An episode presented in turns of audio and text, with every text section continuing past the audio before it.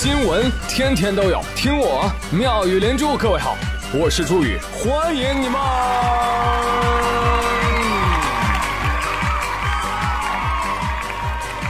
谢谢谢谢谢谢各位的收听啦！来来来，节目一开始问一下，有几个人开学作业没做完呢？给我站开！啊，反正你们也不做作业，那时间留干嘛呢？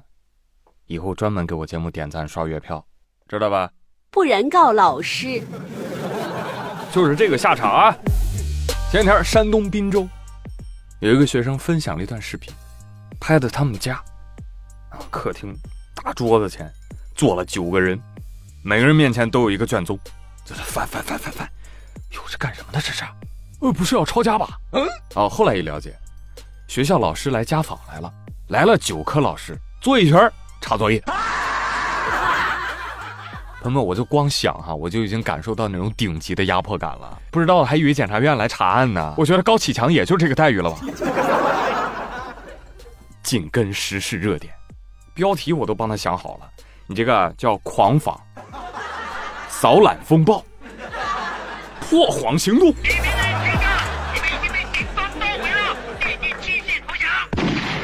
九堂会审的架势不得了啊！可以说这个是学校的一个创新型举动，他完美的破解了老师我作业落家里了，我落老家里了，我的掉沟里了，我的被火烧了，我的被狗撕了，我奶奶卖破烂儿了，是吧？你看，完美破解了这些借口。哎，都说一千个读者眼中有一千个哈姆雷特，我跟你说，一千个学生嘴里有一千个没写作业的理由。简单点，你又不是个演员。来来，听我节目有老师吗？来，把你听过的学生最离谱的借口给我打在评论区。更多的听友是学生，来把你没写作业编的瞎话发到评论区。哈哈哈，让我笑发财，快点！其实我在看这个视频的时候，除了紧张之外，就还有一种情绪叫羡慕，就是孩子，你家客厅真大呀。餐桌也好大呀，能坐九个人呢。为了防止此类事件的再次发生，我建议把你家大房子便宜卖给我。作为回报，我演你爹。嗯哎，我来帮你跟老师周旋。哎呀，老师啊，你要理解理解孩子啊。你看孩子不爱做作业，你是不是也不想上班呢？呃，美女语塞。不想写论文呢？不想评职称啊？天天就想退休啊？是不是？你看这灵魂四连击，一顿输出，我能把老师说哭。哪个年轻人能拒绝退休的诱惑？王二胖天天跟我说：“朱宇，你说以后咱们六十五岁才能退休，那我过六十大寿是不是还得找领导请假呀？”你想多了，你可能三十五岁你就失业了，然后六十五岁你再捡垃圾。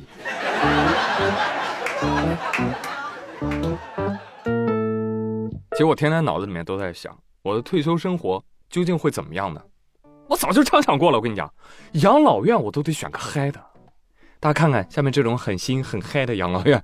我是石榴奶奶，我最喜欢唱跳打麻将。在养老院的数学比赛，我是一等奖。最会算的就是十六减九。来，我给大家算一遍：十六减九，六减九不够，接一档是十六减九等于十六。减九，六减九不够，接一档是十六减九等于十六减九。谢谢奶奶帮我水时长。六减九不够，接一档是十六减九，十六减九。来来来来来，不用了不用了，大家都都知道了，给。好儿吧，后儿这个养老院呢，在河南许昌。哎，本来是有一个小伙子，为了照顾他奶奶，他想着我照顾一个是照顾。那我为什么不多照顾点呢？于是就办起了这种新式养老院。在这个养老院里，他不仅照料好了老人们的日常起居，还教他们拍段子、玩电竞、打麻将，啊，等等等等，收获了很多快乐。这位九五后养老院的院长说：“我要让爷爷奶奶们的爱好与需求被看见，所以我就经常会问老人家：‘哎，您有什么人生愿望啊？我来帮您实现。’我想把十六减九算出来。”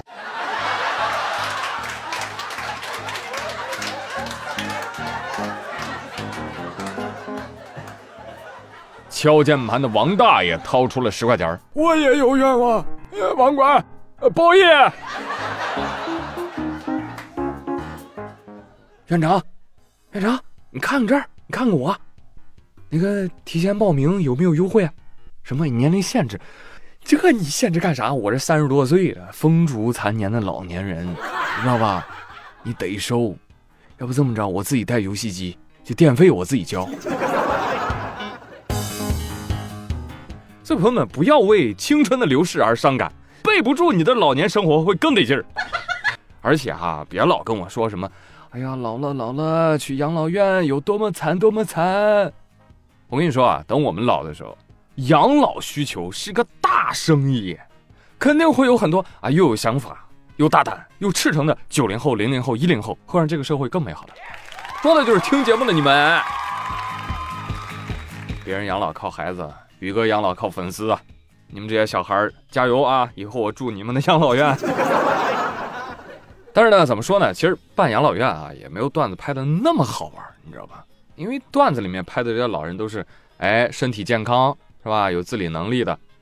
但其实养老院里面有一些老人啊，失能；有的老人呢，失忆。哎，就人老了不可避免会有一些事情。再比如说，有的老人还失眠。前天河北保定。有一小伙带失眠的姥姥去医院就诊。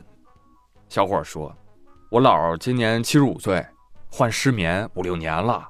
结果最近呢，姥姥说失眠很严重了。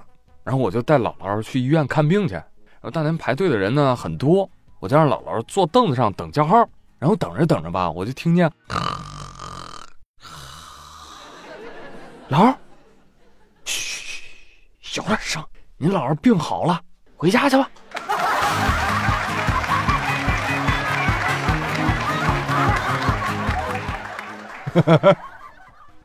没有没有没有，医生没这么说啊，这是我说的。失眠就是这样，你知道吗？该睡觉的时候哇睡不着，不该睡觉的时候打瞌睡。就尤其年纪大了，你会发现睡眠啊就开始变得碎片化。